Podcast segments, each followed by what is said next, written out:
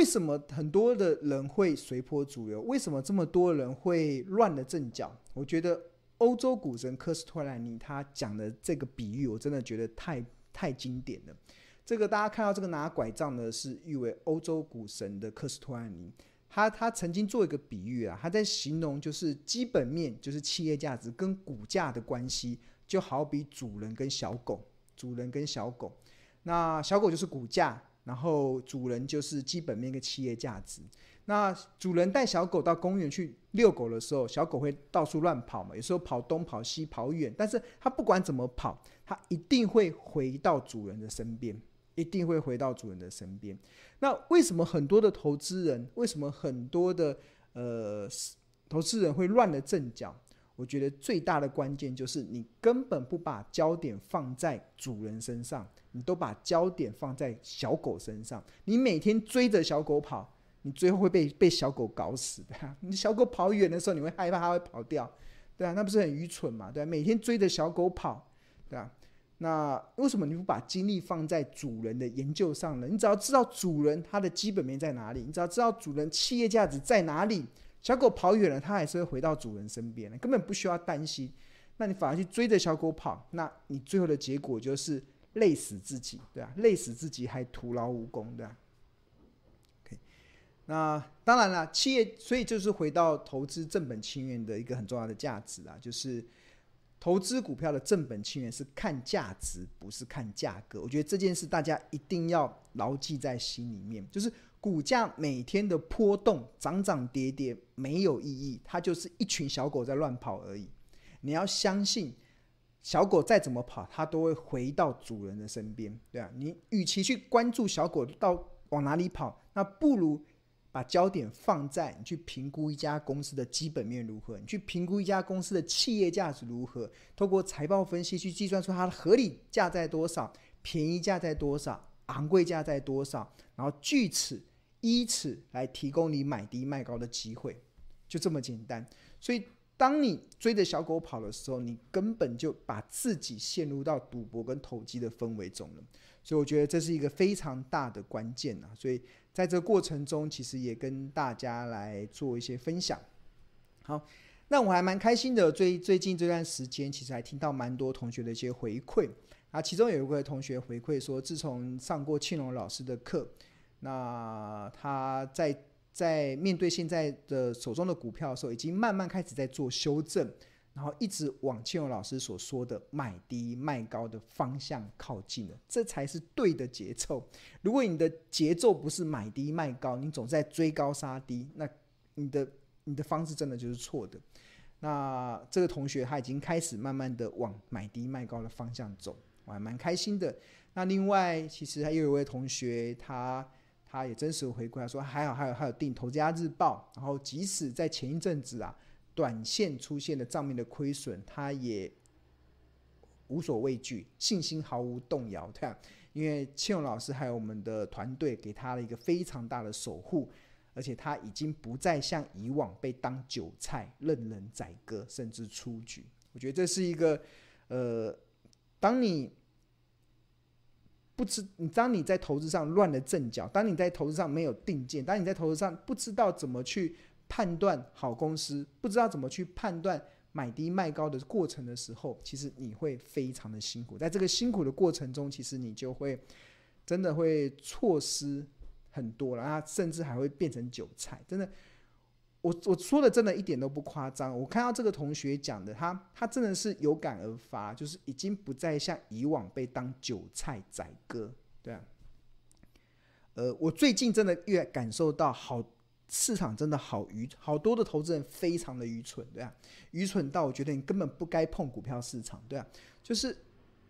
就是股票，对啊，就是在跌的时候，为什么你会想砍股票呢？如果是好公司，你应该是要进场去买的，对啊。那那那没有办法，就是有太多的太多的散户，或者是太多市场的分析论点，在教大家错误的方式。所以你你学了这些错误的方式，或者你听了这些错误的方式，你最后一定走上韭菜，就是我看到的一个状况。所以，所以我我过去常常讲嘛，巴巴菲特常常在笑说，股票市场存在的目的，就是让他每天看到有人在做傻事。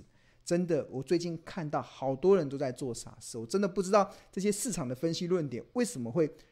形成这样，然后为什么有这么多人都在做傻事？是因为你根本搞不清楚，因为你根本都把重心放在小狗上，每天追着小狗跑，那你的结结局就是韭菜了，就会变成韭菜了，对。好，这个是一个很重要的节奏啦，真的是一个非常重要的节奏。好，那谈到了我们刚才有提到嘛，只有股价在跌的时候才会有低点，股价在涨的时候才会有高点，让你买低卖高嘛。那那我觉得这这段时间之这这一过去这一年最明显的，其实就是金融股。金融股其实庆荣老师在一年前，大家看一年前的时候，我也我也讲了一句话，就是金融股越跌。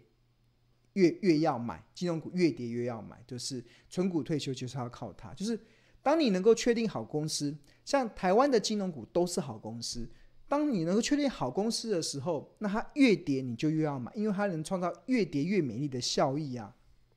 那我在一年前谈出这个观点的时候，很多人都觉得金融股怎么会有搞头？但是我们看到最近的金融股真的不得了了，对吧？它的指，这是金融金融指数哦。大家目前所看到的是金融指数，一九九五年到二零二二年哈，二零二二年的走势。那它最近的走势已经突破了一九九五年、一九二零年的、一九二零的这个点数了，对啊。那那个时候金融股在跌嘛，在跌。那时候我就提出金融股越跌越美丽的看法。那最近就一路的喷出，一路的往上喷出。那在喷出的过程中，其实也让。股东金控股的股东人数暴增，真的暴增的是，大家很很特别，就是跌的时候不想买，涨上去大家都想追，就有点像是，有点像是什么？两年前就一年前啊，二零二一年的时候，台积电的时候从两百多块涨到六百块的时候，那时候大家也突然全民疯台积电，啊 全民疯台积电，为什么会疯台积电？因为看到台积电股价狂奔嘛。从两百多块涨到六百块，半年的时间涨这么多，对啊，大家就觉得哇，好开心哦，看到很兴奋，对啊。那那后来台台台台积电股价就躺平了嘛，就六百块躺平了，因为它它躺平的不是台台积电不好，是台积电股价已经涨到了它合理的企业价值的部分了。它未来要再涨，是要等到它的获利跟上，股价才有办法跟上。那相同的，我看到金融股也有这样子的状况，就是当金融股最近在狂奔的时候。那我也看到像一年前台积电那样子的一个状况，就是全民突然又开始封金融股了。那股东人数近六百万，这个创了历史新高。那其中零股增加比较多的这六档的金融股啦，富邦金有三十五万的股东人数，玉山金有四十八万，合库金有三十七万，兆丰金有四十一万，第一金有四十五万，华南金有三十七万。哇，这就是股东人数突然大增。然后，但是我们只去去检视它前三月的 E EPS 啊，除了富邦金的获利大概有稍微达到进度之外，其他的好像都还有点落后法人的预估哦。比如说，二零二二年的法人预估 EPS，富邦金是八点六，那前三月富邦金已经赚到三点九三，所以已经算是达标了。因为前三月就是一季嘛，一季就是四分之一嘛，所以乘上四，简单来讲，乘上四就可以算出一年。那但是玉山金法人预估是一点七，但是它前三月只有零点三二，所以乘上四好像还不到这个一点七哦。那合库金法人预估是一点八，今年，但是它前三季是零点三二，好像也没有达标。兆丰金法人预估二点一二，那前三前三月是 EPS 是零点四四，所以好像也没有达标哦。然后第一金法人预估今年要到一点七二，然后但是前三月是一零点三八。所以乘上四，好像离一点七还有点距离。那华南金法人预估是一点四九，那前三月只有零点二八，所以好像也落后了这个法人的一些预估值。所以我觉得大家稍微留意一下，就是接下来的金融股，它的一个可能在急涨之后，它可能要面临什么？面临就是呃，获利要跟上，获利要跟上，不然其实它走的不会太长远啊。那当然，为什么这一波的金融股会涨这么多？其实它是有大环境的因素。其实最大的因素就是升息，升息。其实升息将会对金融股产生直接的受惠，因为根据中信投顾的评估，只要每升息一码，对于整体台湾金融业的获利的提升大概是四十二亿左右。每升息一码就可以增加台湾金融业四十二亿的获利。那其中增加最多的是兆丰金，每升息一码会增加四点三二亿。然后其次是玉山玉山银是三点三七亿，然后接下来是第一金第一银行跟台北富邦分别为二点七三亿。所以当最近的这个美国联准会升息的次数被大家大幅的调升的，你看，这是 FedWatch 在四月十二号的一个统计的预估的分布，升息的次数，当我们看到二零二二年升息十码的已经到四十二点三 percent 了，升息十一码的有二十点六 percent，升息九码的有二十八点九 percent。所以，我们看到今年二零二二年年准会升息大概会落在九十十一码，这个应该是市场目前普遍的预估。所以在升息这么多的情况之下，哇，每升息一码就可以增加这么多的获利，所以自然而然就造成了金融股突然这样子喷出。我觉得有一个很大的因素是有这样子啊，但是目前我们所看到的获利是还没有跟上哦。那如果股价先跑了，就我刚才所提到的嘛。主人跟小狗，就主人跟小主小狗已经跑在前面了，那它会跑更远吗？应该要等一下主人嘛，主人还没跟上哎，对，还没没跟上，所以这个就主人一定要跟上啊，主人要跟上才行这样子。好，那那至于主人要怎么跟上呢？其实呃，小狗跑跑跑多远呢？我觉得我们这个标股基金 A P P 里面，我觉得提供了一个大家一个蛮不错的一个判断的依据啦。我举例来说，像我的自选股里面一直都有金融，大家知道我金融股是长期在追踪，对吧？很多人喜欢听我讲金融股。那但是金融股我这些都有一些标的嘛，然后我就会去看。刚才有提到我们标股金 A P P 里面一个非常呃独到的，就是我们有这个河流图的部分，然后是市场唯一一个采用滚动式的河流图。那我们比如说像兆丰金，点进去看，然后直接点到这个河流图，兆丰金。呃，四月十三号是收在四十四点九五嘛？那我们看到，从这个本一比的角度来看，它已经逼红色的是股价走势，然后紫色是昂贵，粉红色是合理，浅蓝色是便宜，深蓝色是特价。看兆丰金在两三年前都还曾经有来到便宜哦，那现在目前已经也开始逼近，逼近什么？逼近。逼近这个特特价了，已经逼不是特价，逼逼近昂贵价，逼近昂贵价了，对啊。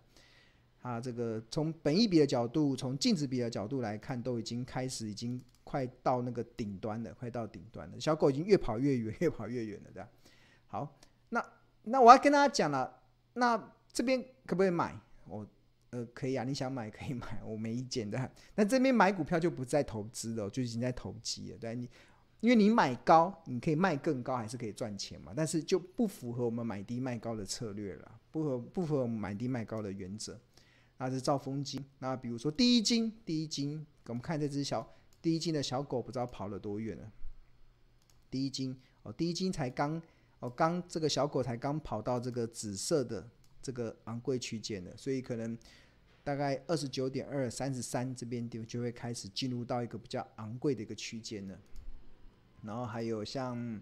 还有大家看这个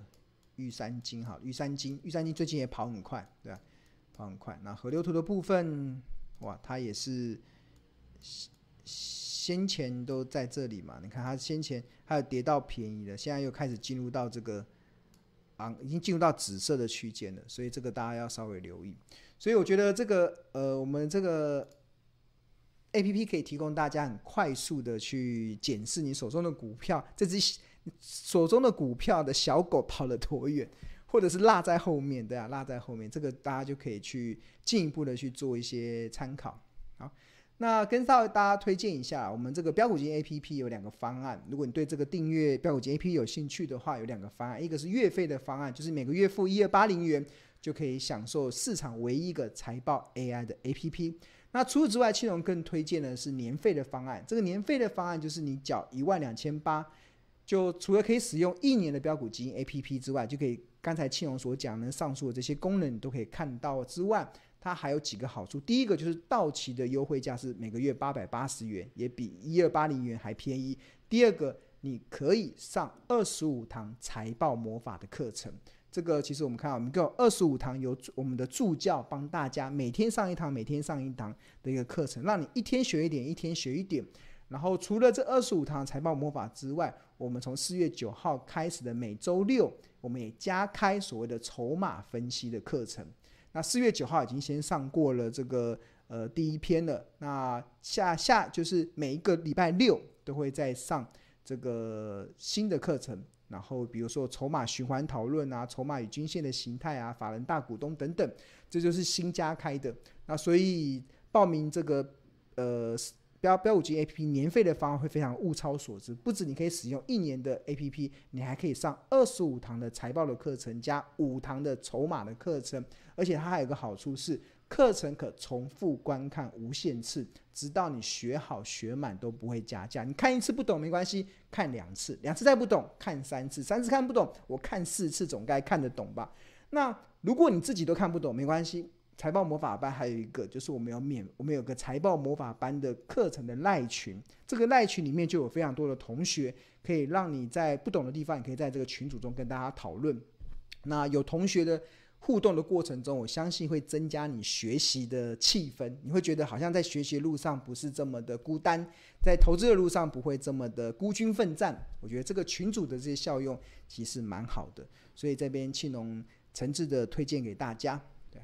好，那这也是同学的回馈啦，就是他真的觉得，他先前他的先生，他的老公，他跟诶跟到苍蝇哦，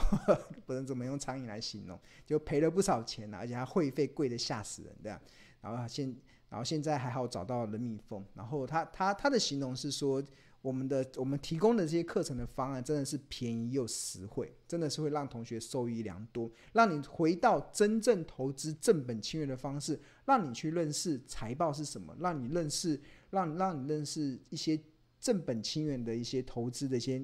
呃 know how，那你在投资的路上你才会更有定见，所以非常的受益良多。那另外一个同学他，他也蛮蛮感谢的，就是刚刚不有提到嘛，那个群主有时候自己学习的路上会很孤单，总觉得好像自己